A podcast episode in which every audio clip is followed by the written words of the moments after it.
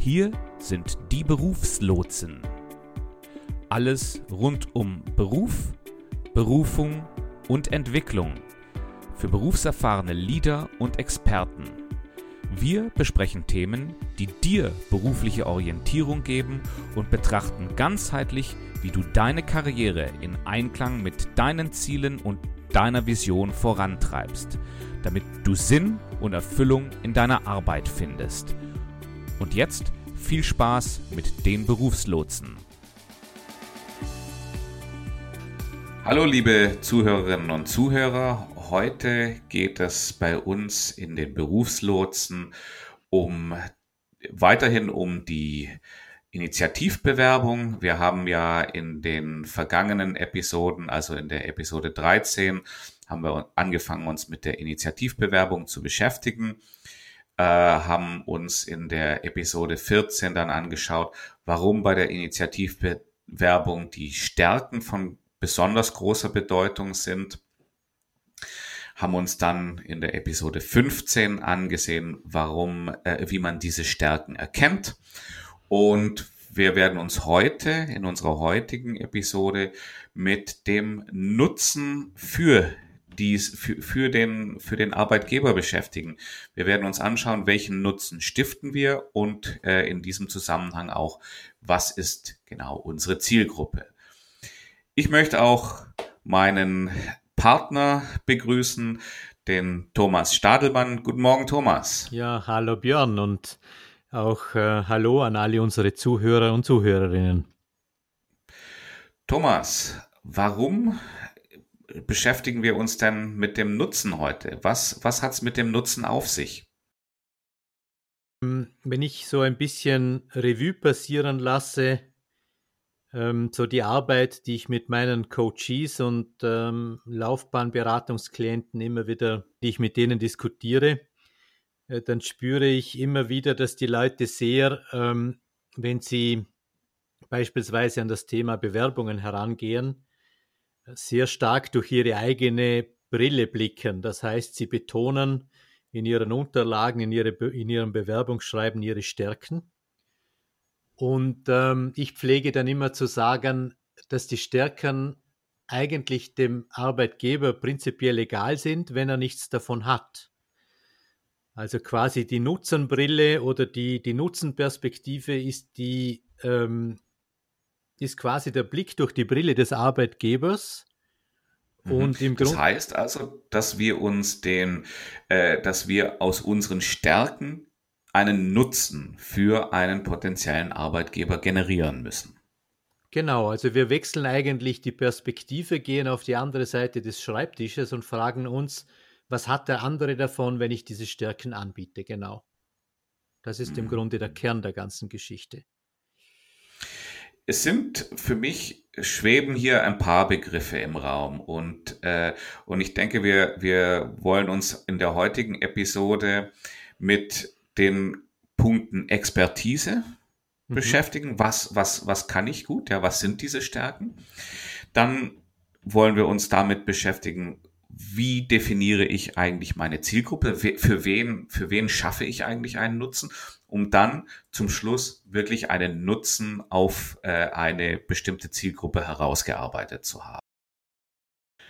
Was sind denn genau die Expertise? Was ist denn genau meine Expertise, wenn ich mich jetzt auf eine Stelle bewerben möchte? Oder wenn ich mich auch, was ist denn genau meine Expertise, wenn ich mich initiativ bewerben möchte? Ähm, da fällt mir gerade, ich habe vor kurzem einen äh, Workshop gegeben für Leute, die sich im beruflichen Orientierungsprozess, in einem beruflichen Orientierungsprozess befinden. Und die sind, ähm, hatten gewaltige Mühe dabei, ihre Expertise zu formulieren. Die sind dann immer quasi auf die Stärken zurückgefallen. Und ich mhm. pflege das immer so zu erklären, dass im Grunde die Expertise oft ein Bündel aus Stärken ist, oder? Nehmen wir vielleicht dich mal als Beispiel oder als HR-Business-Partner. Ähm, eine Stärke drin siehst, ähm, meinetwegen Führungskräfte dabei zu beraten, Trennungsgespräche auf eine transparente und faire Art und Weise zu gestalten. Dann wäre das eine Stärke. Wenn ja. du auf der anderen Seite sagst, du bist ähm, meinetwegen ein kommunikativer Mensch, äh, du beherrschst das Ganze, dann ist die Expertise oft ein Bündel von Stärken. Ja, also das könnte in dem Falle, könnte da dazu gehören, äh, dass man sich auch mit dem entsprechenden Arbeitsrecht auskennt, auch solche, solche schwierigen Inhalte gut kommunizieren kann und dass man äh, auch ja, auf die Situation angemessen reagiert. Das ist richtig. Und wenn, wenn du dann äh, quasi deine Visitenkarte anschauen würdest, angenommen, du wärst auf dem freien Markt unterwegs, dann würde da vielleicht in der zweiten Linie stehen, ähm, Spezialist für das Thema Gestaltung von Trennungsgesprächen. Und das wäre mhm. dann deine Expertise eigentlich, oder? Mhm. Da steht okay, da nicht verstehe. drauf Kommunikationstalent. Ja, ja. Naja, und das ist ja auch nicht das, womit ich dem, dem, dem Arbeitgeber helfe. Das ist mehr oder weniger eine Stärke, die ich einsetze, um einen Nutzen äh, zu, zu generieren. Und dieser Nutzen ist ein transparentes und faires Trennungsmanagement. Genau, und du bringst jetzt, führst jetzt einen weiteren, einen weiteren Begriff ein, so den Nutzenbegriff. Und du erinnerst dich, mhm. wir hatten da selber ein wenig bei der Vorbereitung unsere Abgrenzungsprobleme weil mhm. wir gesagt haben, was ist jetzt der Unterschied zwischen einer Expertise und dem Nutzen? Und du hast dann ganz zu Recht dann einge äh, eingewendet oder hast ganz zu Recht gesagt, äh, der Nutzen ist ja im Grunde dann immer das, was aus der Expertise an Wert entsteht für den Arbeitgeber. Und wir haben uns dann mhm. entschieden, mhm. das einfach so im Bündel hier in dieser Folge zu behandeln. Vielleicht gehen wir noch mal et etwas intensiver auf die Expertise ein. Hast du da ein paar Beispiele, äh, die wir jetzt noch nicht besprochen haben? Ja, wenn ich mal mein eigenes Beispiel hernehmen darf, weil mir das einfach am nächsten ist und äh, weil ich mhm. mich Gott sei Dank ein wenig kenne in dem Zusammenhang. Also ich habe ja, du weißt ja, dass ich über Jahre hinweg ähm, Leute, Personen in Coachings und in Trainings, in Workshops beim Texten ihrer Bewerbungsunterlagen unterstütze. Wenn ich meine Stärkenliste hernehmen würde, würde draufstehen, Erstellen von unterschiedlichen Texten wie Bewerbungen etc., und ja. ähm, wenn ich dann noch sage, äh, ich bin in der Lage, das Leuten gut beizubringen, dann könnte eine Expertise daraus werden, Coach für das Thema Bewerbungen. Okay. Mhm. Diese Texterstärke plus diese ähm, Kommunikations, äh, dieses Kommunikationstalent plus die Erfahrung in der Beratung und im Coaching äh, könnte dann eine Expertise ergeben, ähm, Leute beim Thema Bewerbungsunterlagen äh, etc. zu unterstützen. Das könnte eine Expertise sein, oder? Oder ein weiteres ja. Beispiel könnte zum Beispiel sein, dass ein Vertriebsmann im Außendienst zum Beispiel äh, über, über, manig, über einige Jahre Erfahrung im Außendienst, im Vertrieb, im Außendienst, also im Vertrieb verfügt und gleichzeitig ähm, ähm, immer wieder auch äh, intern Verkäufer geschult hat. Der mhm. könnte jetzt beispielsweise anbieten, Schulungen oder, oder Firmen zu unterstützen bei der ähm, Nachwuchskräfte-Weiterbildung von Vertriebsleitern. Mhm. Das könnte eine Expertise sein. Ja, ich, ich sehe das auch immer so, man kann, wenn man sich um seine eigene Expertise kümmert, ja, da hilft es auch immer stark, äh, da hilft es auch immer, sich äh, mal zu überlegen, wozu, wofür werde ich oft angefragt? Ja, mhm. was, was, was wo, fragen, um was bitten mich Leute? Und hier vielleicht nicht unbedingt nur im beruflichen Kontext, sondern auch im privaten Kontext.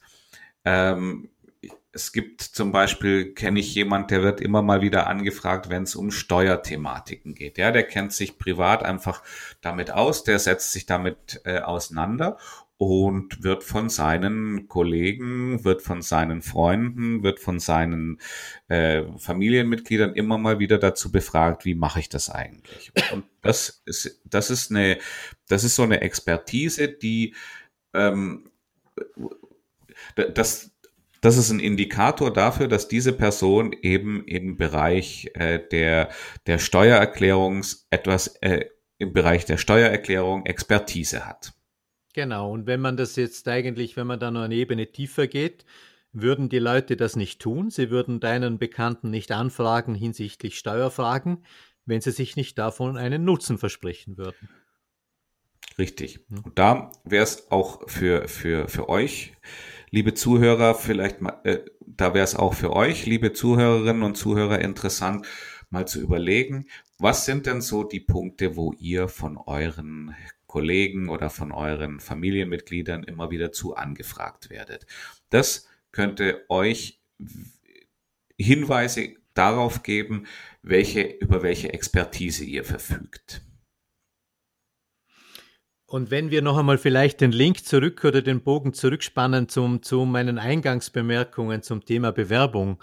Ich sehe das in vielen Bewerbungen eigentlich viel zu selten, dass die Leute die Nutzenperspektive einnehmen oder die Frage äh, quasi, was ist ihre Expertise und dann vielleicht in weiterer Folge die Nutzenperspektive.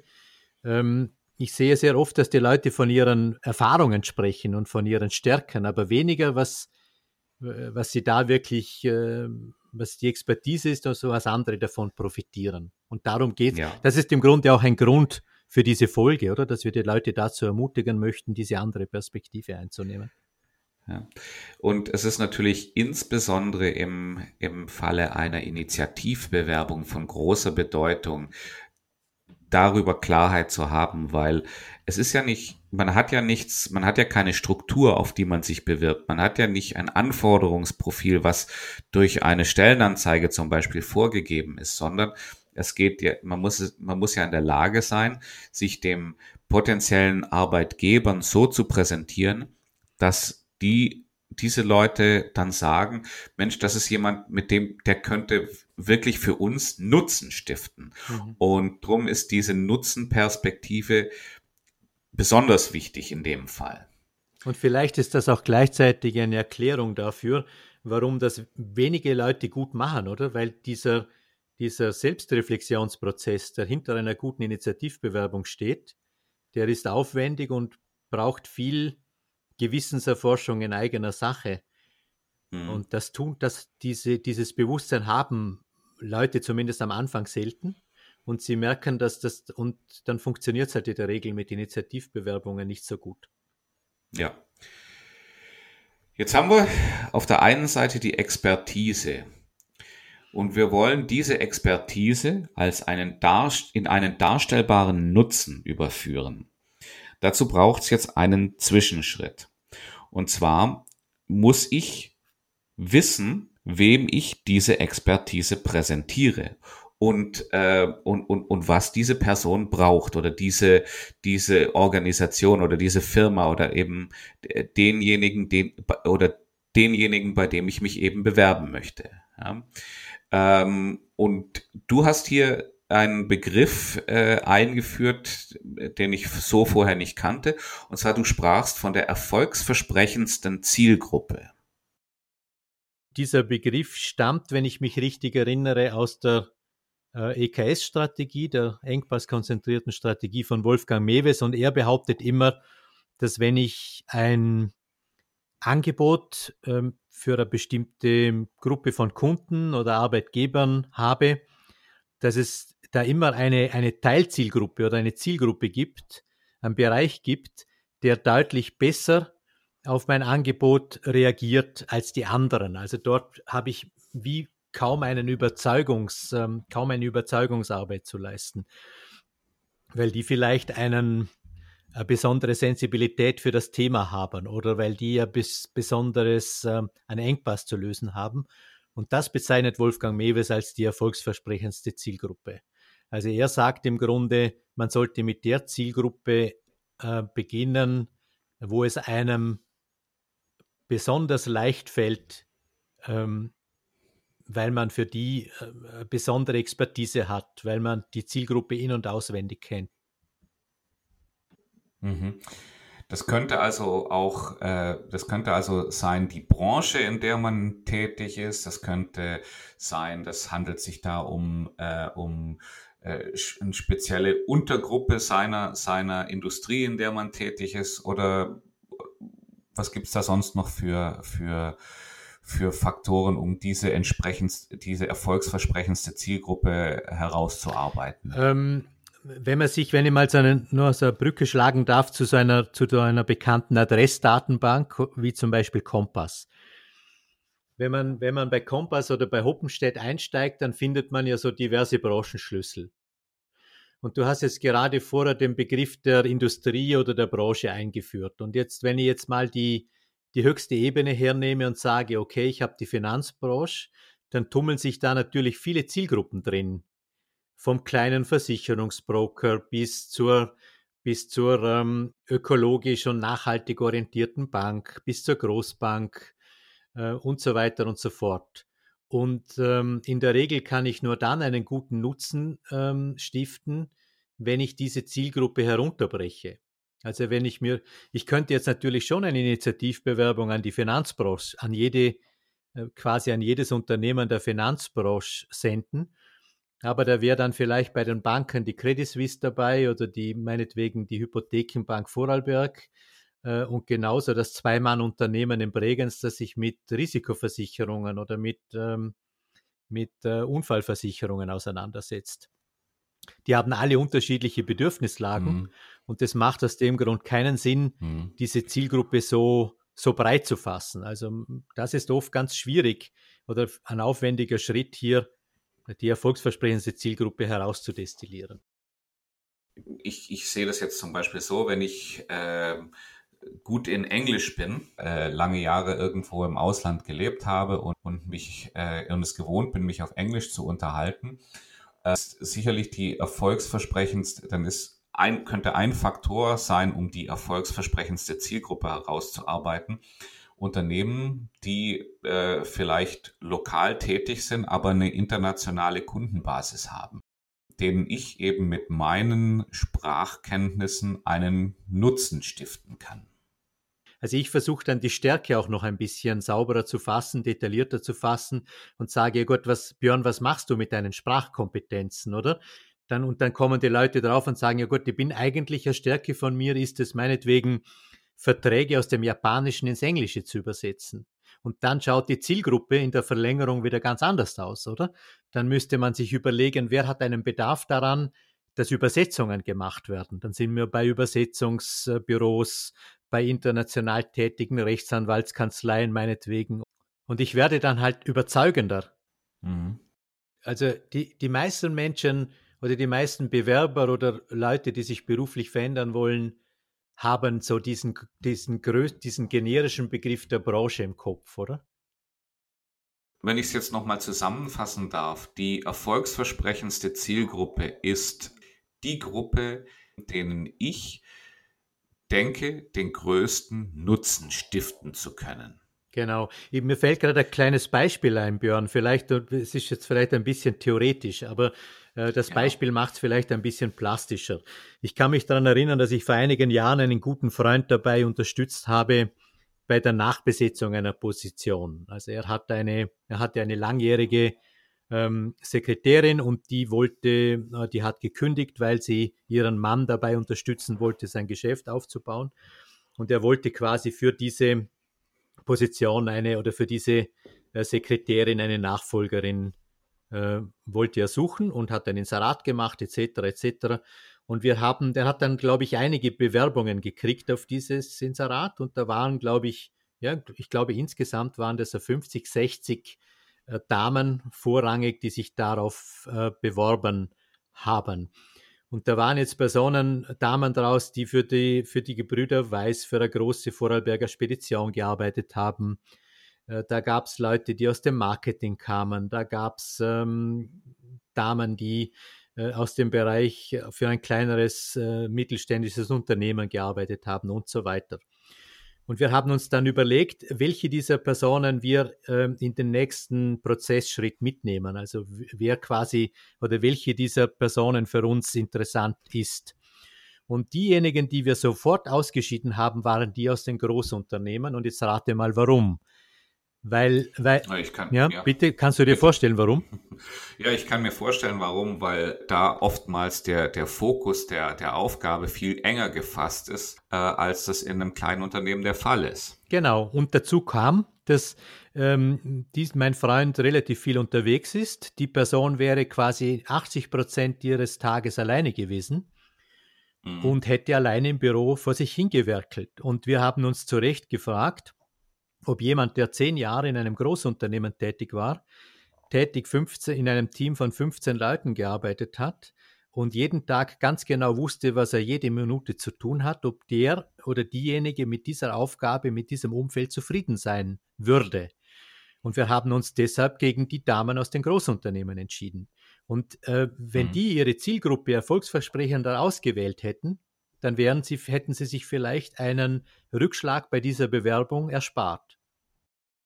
Aber es reicht ja nicht, die Zielgruppe nur zu definieren. Du hast da, du hast in unserer Vorbereitung da einen ganz tollen Begriff eingeführt. Äh, willst du, willst du vielleicht da noch ein bisschen zu sagen? Ja, wenn ich wüsste, um welchen, welchen du meinst, gerne, Björn. Um den Kittel, um den Kittelbrennfaktor geht's da. ah ja, genau, der Kittelbrennfaktor. Gut, der, der, den Begriff habe ich irgendwann mal gelesen. Ähm, ich weiß gar nicht, woher ich den, woher der ursprünglich stammt, aber ich finde so den, den Begriff finde ich so sprechend, weil er im Grunde sagt der Kittelbrennfaktor, äh, äh, wo brennt, wo brennt meinem Kunden oder meinem, meinem Arbeitgeber der Kittel, oder? Also, wo ist im Grunde sein Painpoint? Wo ist, wo ist der Punkt, wo er im Grunde nicht herumdiskutiert, ob er das braucht oder nicht braucht, weil es ihm so heiß ums Herz wird, so quasi, äh, dass er sagt, ja gut, da muss ich drüber reden, da, da will ich drüber reden, weil da ist für mich so ein großer Nutzen drin. Äh, mhm. dass ich da äh, quasi kaum umhin kann, mit diesem Kandidaten zu sprechen. Es gibt ja manchmal Situationen, da, da kommt jemand auf dich zu und, und, äh, und bietet dir was an, wo du sagst, da kann ich gar nicht anders als Ja sagen. Mhm. Ja, weil das, weil der, der, der, der Nutzen daraus ist für mich einfach so groß. Ich habe da, ich habe da so viel Schmerzen, ja, da ist mein Leidensdruck so hoch, dass ich da jetzt nicht groß nicht groß drüber nachdenken muss, sondern mich mit der Person eher darüber unterhalte, wie wir das Ganze jetzt zum, zum Laufen bringen. Ja. Und auf der anderen Seite sind deshalb oft Initiativbewerbungen von Leuten, die umsteigen wollen, oft so wenig erfolgreich, weil die halt oft nicht ihre Zielgruppe so kennen und auch nicht mhm. wissen, was die wirklich im Kern beschäftigt. Und dadurch können, sind sie kaum in der Lage, ein ansprechendes Angebot zu formulieren. Hast du ein Beispiel für so einen Kittelbrennfaktor? Naja, mir fällt vielleicht, viel, doch einer fällt mir ein. Ich kann mich an einen Klienten erinnern, mit dem ich zusammengearbeitet habe, der äh, über langjährige ähm, Erfahrung im Compliance verfügt hat. Äh, der hat für die Finanzindustrie gearbeitet oder in der Finanzindustrie gearbeitet und da gab es doch irgendwann mal in den letzten Jahren, ich glaube, es ist auch schon länger her, gab es so diese, diese, diese Compliance-Richtlinien äh, wurden verschärft. Also quasi, äh, du hilfst mir dabei, den Begriff, ähm, was Compliance bedeutet. Die Anpassung an die, an die neuen rechtlichen ja, Gegebenheiten. Genau, richtig. Darum, darum ging es bei dem. Und der wurde dann stellensuchend und hat dann ähm, nachdem dann diese Anforderungen äh, dazugekommen sind, also das heißt, es mussten dann die Unternehmen in der Schweiz oder in, im Finanzbereich äh, mussten dann irgendwie engere ähm, Vorgaben entsprechend einhalten und der hat dann Schulungen auf dieses Thema ein, ähm, angeboten. Mhm, und mhm. das war ein Kittelbrennfaktor, weil sie da eigentlich um dieses Thema nicht umhin konnten. Also wenn die wenn die weiter am Markt bleiben wollten oder wenn sie sich ähm, irgendwelche Klagelawinen äh, ersparen wollten, dann mussten sie in diesem Bereich etwas tun und deshalb waren viele von denen gesprächsbereit. Wenn wir jetzt den Kittelbrennfaktor oder den, den Painpoint identifiziert haben, ja, dann hilft uns das, einen klaren Nutzen herauszuarbeiten. Du hast da gesprochen von, von Nutzen versus Merkmalen. Was ist denn genau der Unterschied zwischen Nutzen und Merkmalen? Ja, wenn wir es vielleicht mal von, von, von der Person wegnehmen auf ein Produkt. Äh, wenn ich jetzt beispielsweise eine bekannte äh, schwedische Automarke hernehme, ähm, aber die zumindest im Rufe steht, besonders sicher zu sein, dann wäre zum Beispiel ein Produktmerkmal ähm, dass äh, die Fahrzeugkabine eine bestimmte Versteifung hat, eine bestimmte Materialdicke hat oder, aber der Kunde kauft nicht diese, diese, diese, diesen, dieses Merkmal, also die ja, diese Merk verstärkten Streben. Genau, ja. aber er ist ansprechbar, wenn man, wenn ihm die Werbung sagt, ähm, lieber Familienvater, äh, schau mal her, wenn du dich überschlägst mit deinem Auto und deiner Familie, weil du halt blöderweise einen Unfall baust, dann wird Sicherheit das Thema sein, wenn dieses Material vorhanden ist oder wenn, ähm, wenn meinetwegen die Konstruktion entsprechend ist. Und mhm. das ist im Grunde das, der Nutzen, oder? Der, der, der Familienvater kauft die Sicherheit für seine Familie. Er kauft nicht, ja. nicht die zwei Zentimeter oder drei Zentimeter dicke bitte die, die Automobilisten werden mir das nach, äh, nachsehen. Ich habe keine Ahnung davon, aber also ich weiß nicht, ob wie dick das, ja. wie dick das Gehalt oder wie dick das ist, aber ich glaube, man, man, man versteht ein wenig, was ich damit meine.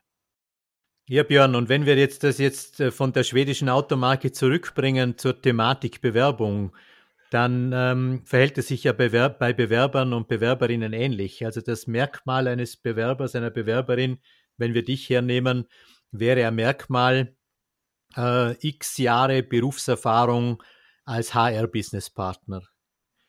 Ähm, aber der, der Nutzen, der daraus entsteht, wäre jetzt zum Beispiel, ähm, oder vielleicht kannst du mir dabei helfen.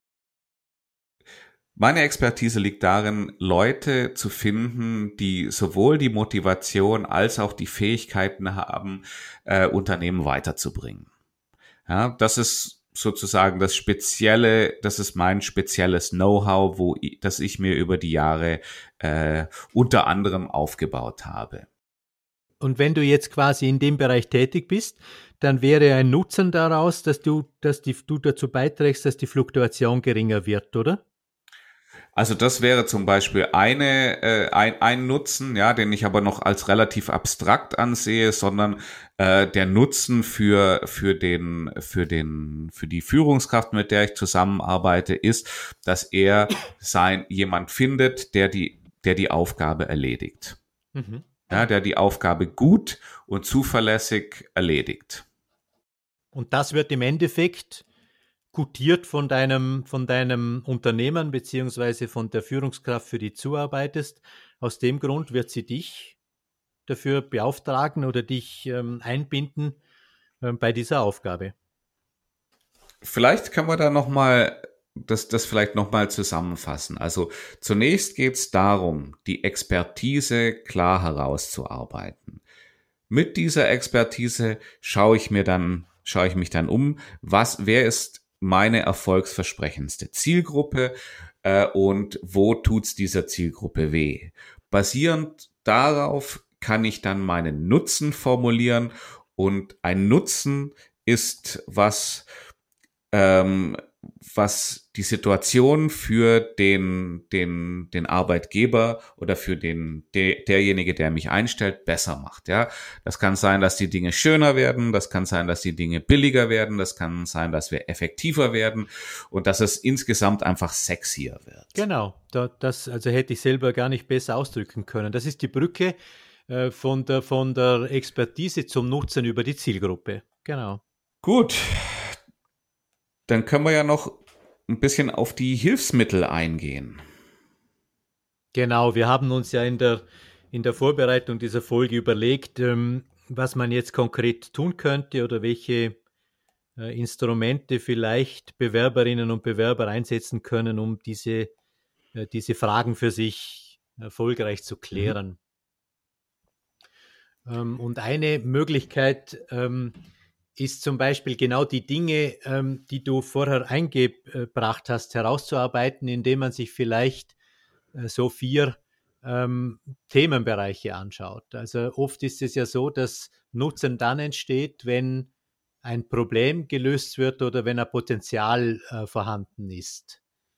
Äh, das wäre so die Frage nach diesem Engpass. Also wenn es irgendwo, ähm, irgendwo ein Painpoint gibt beispielsweise. Das wäre ein Ansatzpunkt. Ein zweiter Ansatzpunkt ist, meinetwegen ändert sich für meine Branche oder für meine Zielgruppe in der nächsten Zeit irgendeine Bedingung. Also wenn ich mir jetzt hier anschaue, zum Beispiel Corona oder Covid-19, da verändert sich momentan sehr viel. Äh, und daraus mhm. kann ja unter Umständen entsprechende können Nutzen oder kann ein Nutzen resultieren ein Erfordernis kann sich verändern oder es kann sich ein Trend abzeichnen, oder? Also diese vier Punkte, Problem, Potenzial, Frage, Erfordernis und Trend, geben mögliche Ausgangspunkte für die Ableitung von Nutzern. Hm. Weil sie, weil sie eben darauf hinweisen, wo in der Zielgruppe äh, de, de, der Kittel brennt. Genau, richtig, ja. Ja. Und was ich dann tun würde, wenn ich, wenn ich da mal, also ich empfehle den Leuten oft so, nehmt ein Blatt her, macht drei Spalten, oder? Ähm, mhm. In der ersten Spalte formuliert ihr eure Stärken, in der zweiten Spalte, äh, was hat der Arbeitgeber davon? Äh, welche Probleme habt ihr in dem Bereich erfolgreich in der Vergangenheit gelöst? Und in einer dritten Spalte äh, überlegt euch doch, ob es ganz konkrete Beispiele gibt, vielleicht sogar Zahlen, ähm, äh, Erfolgsstories und so weiter, mit denen ihr belegen könnt, dass ihr das erfolgreich in der Vergangenheit gemacht habt. Und so sieht auch unsere heutige Aufgabe an euch aus, die wir euch gerne mitgeben wollen, wo ihr euch mal Gedanken darüber machen könntet, welchen Nutzen bietet ihr eurem Arbeitgeber? Ja, und da kann man wirklich die, die, ähm, diese Fragen, die Thomas gerade erwähnt hat, hernehmen. Ähm, welches Problem löse ich, welches Potenzial erschließe ich, äh, welche Bedingungen, äh, die sich ändern, äh, wie schlage ich da die Brücke für meinen Arbeitgeber? Oder welche geänderten Erfordernisse, wie, wie schaffe ich es da meinem Arbeitgeber den, den, den, den Anschluss zu geben oder wie schaffe ich es, den Trend, äh, gewisse Trends äh, äh, für meinen Arbeitgeber zu erschließen. Dann äh, freuen wir uns, wenn ihr euch nächste Woche wieder bei uns, äh, bei uns einklickt. Bei, in der nächsten Episode geht es nämlich genau um diese Kittelbrennfaktoren, die wir gerade eben erwähnt haben. Ja, da analysieren wir mal, was, wie findest du wirklich raus, wo der dringendste Bedarf bei der erfolgsversprechendsten Zielgruppe besteht. Genau, genau das tun wir in alter Frische nächste Woche, Björn. Alles klar. Bis bald. Tschüss. Tschüss. Auf Wiederhören. Wir hoffen, euch hat diese Episode von den Berufslotsen gefallen. Die Berufslotsen, das sind Thomas Stadelmann und Björn Dobelmann. Und ihr findet uns auf LinkedIn oder unter www.berufslotsen.com. Wir freuen uns drauf, dich bald wieder als Gast bei Die Berufslotsen begrüßen zu dürfen. Bis dahin alles Gute.